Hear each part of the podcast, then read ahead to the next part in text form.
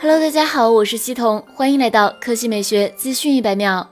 目前，高刷新率逐渐成为中高端机型的标配。在高刷新率这条路上，夏普表现最为激进。就在今年上半年，夏普在中国台湾发售 Echoes Zero 二，其屏幕刷新率达到了二百四十赫兹。如今，夏普再次发布二百四十赫兹高刷手机。九月十二日消息，夏普在日本发布全球首款安卓十一加二百四十赫兹高刷屏手机 Echoes Zero 五 G Basic。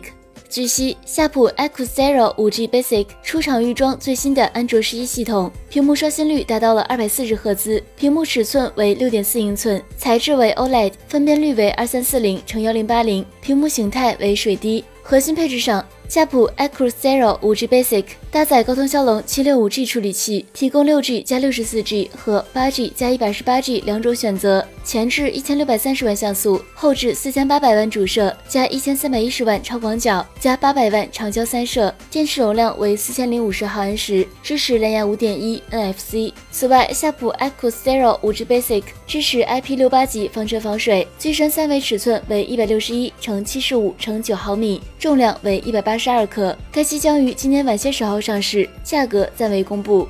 接下来来看一加，本周末曾准确泄露一加八系列新机的爆料人给出了一加八 T Pro 的上手谍照。上半年的一加八系列均采用挖孔屏设计，但此次出现的一加八 T Pro 则没有挖孔，而是真全面屏。从手机升级迭代的角度，大概率并非退回到一加七时代的弹出镜头，而应该是采用了屏下相机技术。从图片来看，手机依然是曲面屏设计。关于手机中显示的配置，包括六点七八英寸一百二十赫兹显示屏。骁龙八六五 Plus 处理器，十二 G RAM，二百五十六 G ROM，四千八百万加四千八百万加一千六百万加五百万四摄。对比现款一加八 Pro，等于是把长焦从八百万升级到一千六百万，恐怕四十八 MP 的主摄 CMOS 也会做器件更新。另外，该机还直接预装了安卓十一系统。需要指出的是，此前有消息称下半年只有一加八 T，没有一加八 T Pro，其中前者是挖孔直屏，暂时还不清楚一加到底会如何取舍。在刘作。虎回归 OPPO 后，一加的产品线或许也将服从集团大局，有所微调。